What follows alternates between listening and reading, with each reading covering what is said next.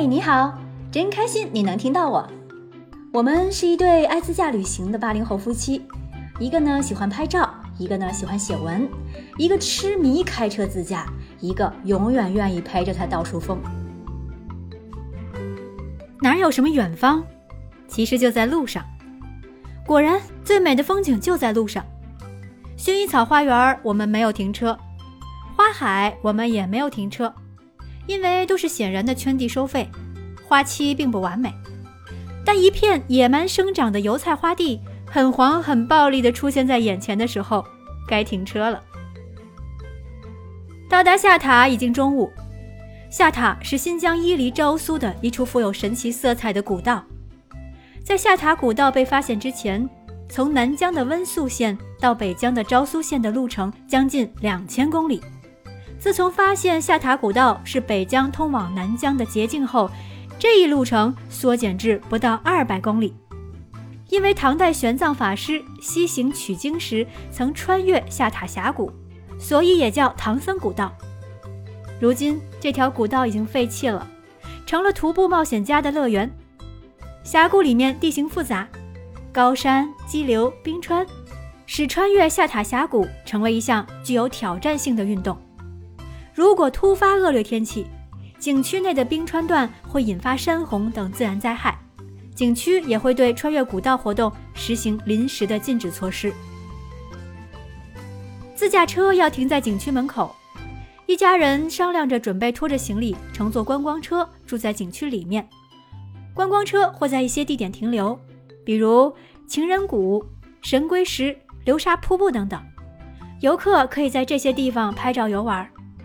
大概一个小时左右就会抵达温泉度假酒店了，在这里下车，然后开始自己的徒步旅行。还有特色小木屋可以住，外面看起来不错，里面就很简陋了，不到十平米，只有两张床和一个卫生间。在这儿要用一个小教训说一说下塔的住宿。景区门口有很多拉客住宿的人，说有蒙古包，也有小木屋。蒙古包可以住四到六个人，有独立卫生间，价格比小木屋便宜，就留了张名片进去再联系。观光车把客人放在温泉酒店门口，就到了终点，距离蒙古包所在的位置至少还有两三公里。打电话告知有摩托车来接。一会儿，一个新疆老汉骑车过来了，我和爸爸决定先去看看房间如何再定。到地方一看，傻眼了。蒙古包的条件很差，卫生间在外面距离二百米开外的位置，风很大很冷，傍晚出来要上个厕所肯定是件痛苦的事儿，而且两家人住在一个蒙古包里又不是很方便，就想和老汉说明情况，结果对方根本就听不懂普通话，不知道是真听不懂还是装听不懂，所以只能打电话给联系人，总之一通的鸡同鸭讲。最后，希望老汉把我们送回停车处。他张口要三十块钱。我和爸爸打算在路边等观光车。这时，老汉过来示意我们上车。我当时还很感激他能再次送我们，结果半路上又开始要钱了。车子已经上了，钱不给是不行了，不太厚道啊。最后还是选择了住小木屋，环境简陋，好在交通方便。第二天走下塔古道也很方便，但是再一次人算不如天算。第二天一早就下起了雨，非常寒冷，可又不舍得离开，就坐在小木屋里发呆，开着门看着远处的天空、云彩、大山，看着近处的蒙古包、绿草和小雨。这集的设置配图就是我坐在小木屋里头看向外面的角度，发呆之余。顿时井底之蛙的感受袭来。如果我能看到的视野就这么大，这会不会就是我的全世界了呢？小雨一直不停下。今天的徒步是泡汤了，带的衣服又不多，大部分冬装都在车里，只好放弃，开车赶往伊宁。唉，要说出来玩，还是得保持平常心，有开心也会对应着有失望。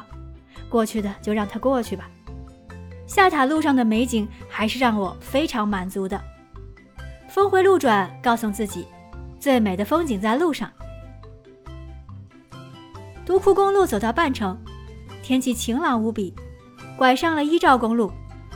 昭苏是新疆唯一一个没有戈壁、没有沙漠的县，天山山脉下的边陲小县，处处充满生机活力。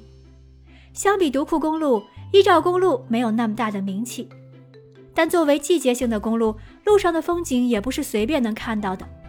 有多大的幸运，才能看到它深藏的风景？这一路景色有好有差，让心情潮起潮落，才是旅行该有的经历。别看那么多攻略中别人的经历，别人的好运不一定是我的好运，别人的遭遇也不一定是我的遭遇。所以走自己的路，怀揣着小马过河的精神去体验自己的旅程吧。从一兆公路走一趟，一个感叹连着一个感叹。